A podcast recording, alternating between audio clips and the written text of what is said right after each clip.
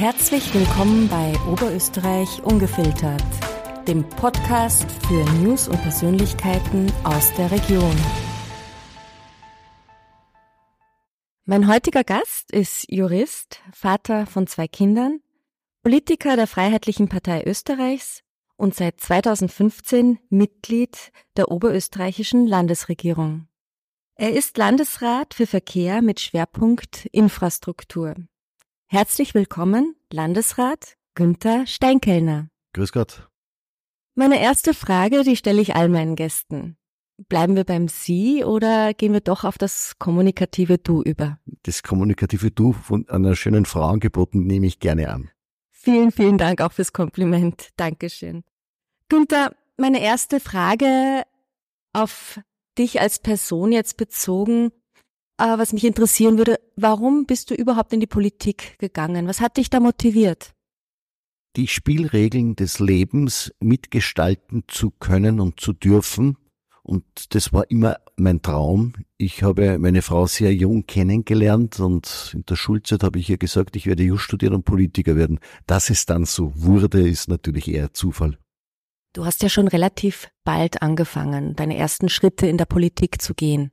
Nach dem Studium habe ich eigentlich ganz einen anderen Weg gewählt. Ich war in der Intertrading Assistant Trader im Ölhandel. Ich war bei einem Rechtsanwalt kurz und war dann in Wien bei Mobile Oil für Real Estate verantwortlich.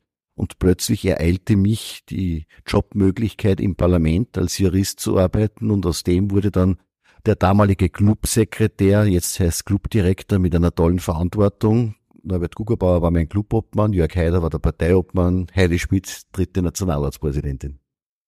Hast du aus dieser Zeit irgendein politisches Vorbild? Nein, ich hänge den Ideen und den Eigenschaften einzelner Personen ab, aber es gibt kein hundertprozentiges Vorbild. Ich bewundere verschiedene Persönlichkeiten, was sie zustande gebracht haben, beziehungsweise was sie konnten. Aber ich bin in der Freiheitlichen Partei wegen dem größten gemeinsamen Nenner, den ich hier finde und nicht wegen einer Person. Man entwickelt ja auch im Laufe der, der Zeit, der Jahre eine eigene Philosophie. Was ist deine politische Philosophie? Zwischen Schwarz und Weiß sind die Farben des Lebens und in vielerlei Hinsicht und Entscheidungen sollte man abwägen und niemand hat die apodiktisch hundertprozentige Wahrheit, insbesondere dann, wenn es um politische Entscheidungen für die Zukunft geht. Wie sieht so ein typischer Tag bei dir aus als äh, Landesrat für Verkehr? Ich fahre ins Büro, habe verschiedenste Termine, Bürgermeister kommen zu mir, Projekte werden mir vorgestellt, Budgetplanungen werden besprochen. Am Nachmittag geht's in den Außendienst, man schaut sich etwas an, man trifft Entscheidungen vor Ort, möglicherweise eröffnet man ein Projekt und am Abend hat man verschiedene möglicherweise Parteiveranstaltungen oder Veranstaltungen, Diskussionen in Linz und in ganz Österreich. Du hast jetzt gerade ein Projekt oder die Projekte erwähnt. Auf welche Projekte siehst du besonders stolz zurück? Ich sehe besonders stolz zurück auf die Einführung des S-Bahn-Systems im Jahr 2016, das also gewaltig wirkt.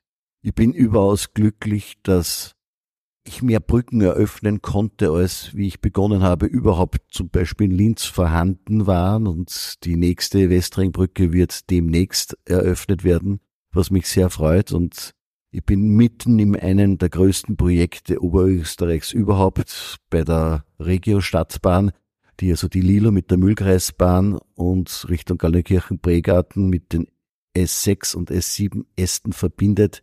Das ist ein Monsterprojekt mit Kosten von über einer Milliarde in der Endausbaustufe, das mich rund um die Uhr in Wahrheit beschäftigt.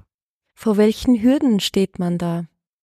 Man stelle sich vor, man plant ein Haus, und beginnt schön langsam zu bauen und in das Konkrete zu gehen und wird aber bei jedem Planungsschritt natürlich auch noch klüger.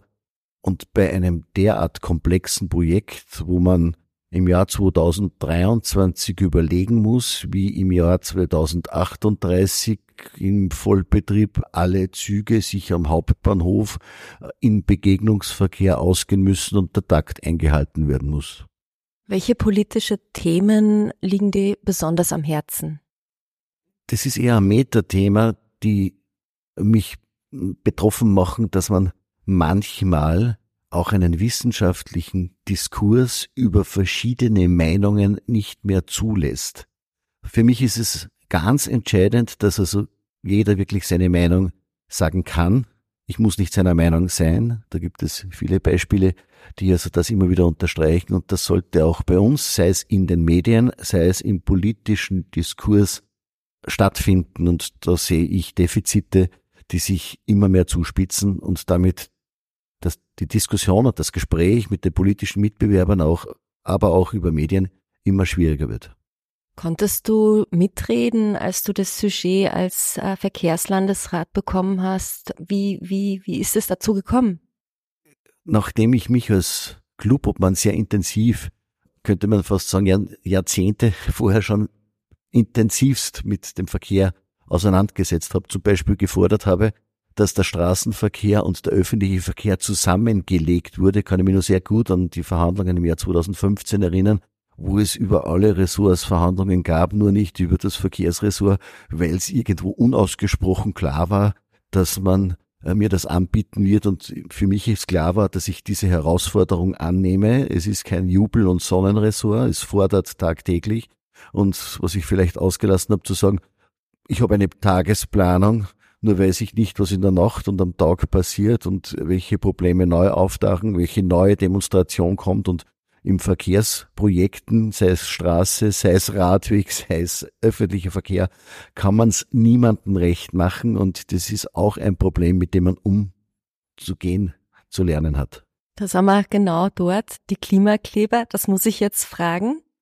Das ist für mich demokratiepolitisch ein Wahnsinn, sage ich. Hier gibt es eine Minderheit, die Gesetzesbruch begeht und nur durch richterliche Interpretation, dass es keine Nötigung ist, nicht eingesperrt wird. Man stelle sich das in anderen Bereichen vor, eine Minderheit zwingt die Mehrheit zu einem Handeln oder Nichthandeln. Hier gibt es eine Gefahr, die ich wirklich sehe, wenn jemand ausrastet, weil er eine ganz für ihn persönlich wichtige Angelegenheit hat und da sitzt ein Klimakleber auf der Straße, der sagt, ich klebe mich so lange auf die Straße, solange auf der Autobahn nicht 100 kmh eingeführt werden in Österreich, so ist es für mich ein Gesetzesbruch. Für mich ist es Nötigung, aber leider sagt die Lehre und die Judikatur, dass es das nicht ist. Da sollte juristisch nachgebessert werden. Denn wenn es Schule macht, dass eine Minderheit über eine Mehrheit ein Diktat erhebt, dann ist es für mich richtig, das Ausüben von Terror gegenüber der Mehrheit. Und da soll sich die Mehrheit auch demokratiepolitisch richtig verhalten und sich auch wehren können. Und man soll nicht zuschauen. Wie gehst du persönlich mit Kritik um? Ich fordere immer meine Mitarbeiter und Mitarbeiterinnen auf, mich zu kritisieren, aber wenn möglich in kleinster Menge, dass nicht alle zuhören. Und das halte ich selbst auch so wenn mir etwas nicht gefällt, dann kritisiere ich. Vielleicht eine Minute, zwei Minuten ist es sehr unangenehm für den, den ich kritisiere, aber ich bin nicht nachtragend. Und mit Kritik gehe ich grundsätzlich damit so um, dass ich darüber auch nachdenke, wenn sie berechtigt ist. Wenn ich äh, ein Projekt irgendwann einmal entschieden habe, dass wir so oder so vorgehen und es wird dann immer wieder das Gleiche, insbesondere medial, wiederholt, muss man irgendwann einmal abschalten und die Kritik vergessen, weil es nur hinderlich ist, dass man das umsetzt, was eigentlich beschlossen ist. Wie würdest du deine politische Vision für die Zukunft, für die nächsten paar Jahre beschreiben? Also meine Aufgabe bis 2027 als Verkehrslandesrat ist einfach, die Stadtbahn auf Schiene zu bringen, den Regionalverkehr und den öffentlichen Verkehr auszubauen, Radwege zu bauen, die so wichtige Osttangente in Linz vorzubereiten, weil sonst Linz im Verkehr ersticken wird, wenn im Jahr 2026 die tschechische Autobahn in Vulovic steht und damit ein LKW von Dresden nach Linz sich etwa 130 Kilometer erspart, wenn er über Prag, Wulowic nach Linz fährt. Jetzt fährt er über Hof, Suben auf der Ingreisautobahn nach Linz. Das bedeutet für Linz eine Verkehrszunahme und hier geht es darum, dass man ein Projekt, das im Jahr 2035 bis 40 umgesetzt werden könnte, jetzt rechtzeitig beginnt, weil sonst erstickt Linz im Verkehr. Natürlich wünsche ich mir eine Sumerauerbahn, soll gleich dazu gesagt werden, und mir ist 2040 in der Aufnahme nur ins Zielnetz der ÖBB viel zu spät. Aber das ist eine Bundesaufgabe zwischen Prag, Linz, Linz, Graz, eine ordentliche Zugverbindung herzustellen, nicht die Regionalaufgabe des Verkehrslandesrates. Günther, wir haben ja, oder ich habe anfangs erwähnt, dass du zwei Kinder hast, die sind mittlerweile schon erwachsen, einen Sohn und eine Tochter. Sind oder ist eine von beiden auch in der Politik tätig? Nein, beide nicht. Ich bin auch seit März und Juni Großvater. Ich habe also zwei Enkelsöhne bekommen. Mein Sohn hat leider gesundheitlich große Probleme, aber er hat einen ganz tollen Sohn auch und ich hoffe, dass es ihm gesundheitlich aufwärts geht. Er wurde ja auch einmal auf einem Zebrastreifen lebensgefährlich verletzt und niedergefahren. Und meine Tochter ist im Ministerium, hat eine tolle Ausbildung und hat auch einen ganz lieben Sohn. Und mein Schwiegersohn, sie sind jetzt im Moment am Attersee lebend, weil Baby natürlich mit, auch von der Großmutter mit betreut und umsorgt wird und der Schwiegersohn in Salzburg arbeitet. Wie verbringst du deine Freizeit, wenn du jetzt gerade mal nicht in der Politik tätig bist, um dich zu entspannen aus dem Alltag? Da gibt es verschiedene Entspannungsarten, die ich verfolge. Das ist, wenn ich in Leonding bin, gehe ich sehr gerne in die Walken in den Kürnbergwald. Das ist mein Naherholungsgebiet. Das liebe ich. Am Attersee äh, genauso. Ich fahre gern E-Bike und äh, entdecke da als Genussradler ganz neue Strecken und ganz neue Gastgärten im Sommer. Das ist für mich schön. Ich entspanne mich beim Segeln oder auch beim Jagen. Ich bin Jäger und das macht mir insofern Spaß, die Natur zu beobachten und eine ganz neue Kenntnis auch zur Natur zu finden. Welches Land war das letzte, das du bereist hast?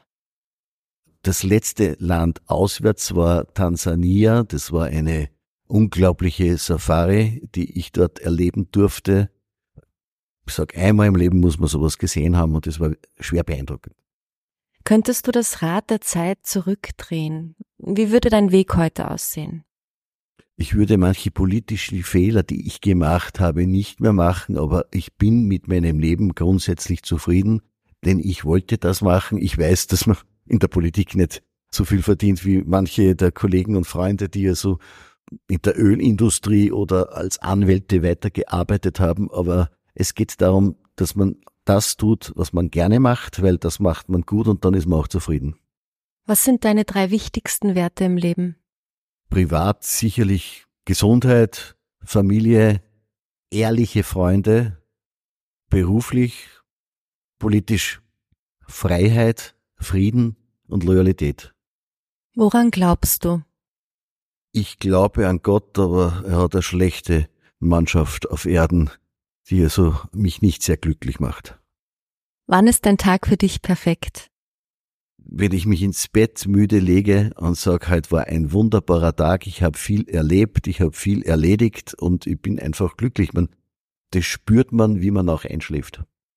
Günther, könntest du jetzt ein Statement abgeben zu einem Thema deiner Wahl, ganz egal, was du möchtest, dass die Menschen da draußen hören. Was würdest du sagen? Für mich ist natürlich das Wichtigste, wie für jeden anderen Menschen wahrscheinlich die Gesundheit. Und die Gesundheit bedingt natürlich, dass es Frieden auf der Erde gibt und dass also die Menschen in Verantwortung sich zueinander begegnen und respektvoll umgehen. Mach das mit anderen Menschen, was du von ihm erwartest. Wenn dieses einfache Prinzip eingehalten werden würde, würde vieles besser gehen. Aber ich bin leider nicht der Weltenherrscher der es erzwingen kann, so kann man es nur durch Diskussionen erwirken, aber da sage ich in der Politik, bitte hört zu, zwischen Schwarz und Weiß sind die Farben des Lebens. Meine letzte Frage nun. Günther, was stimmt dich zuversichtlich? Dass die menschliche Natur eine besondere Eigenschaft hat, man vergisst das Negative und glaubt an das Positive und das Positive überwiegt auch dann. Der Optimismus des Menschen besiegt den Pessimismus und jene, die nur im Negativen verharren, sind für mich zu bedauern und ich hoffe, dass man sie überzeugen kann, sie sollen das Gute und optimistisch in die Zukunft blicken. Günther Steinkellner, vielen Dank für dieses sehr sympathische Gespräch und danke für dein Kommen. Danke, Karina. Gerne. Hat Ihnen unsere Sendung gefallen? Dann hinterlassen Sie uns doch bitte eine 5-Sterne-Bewertung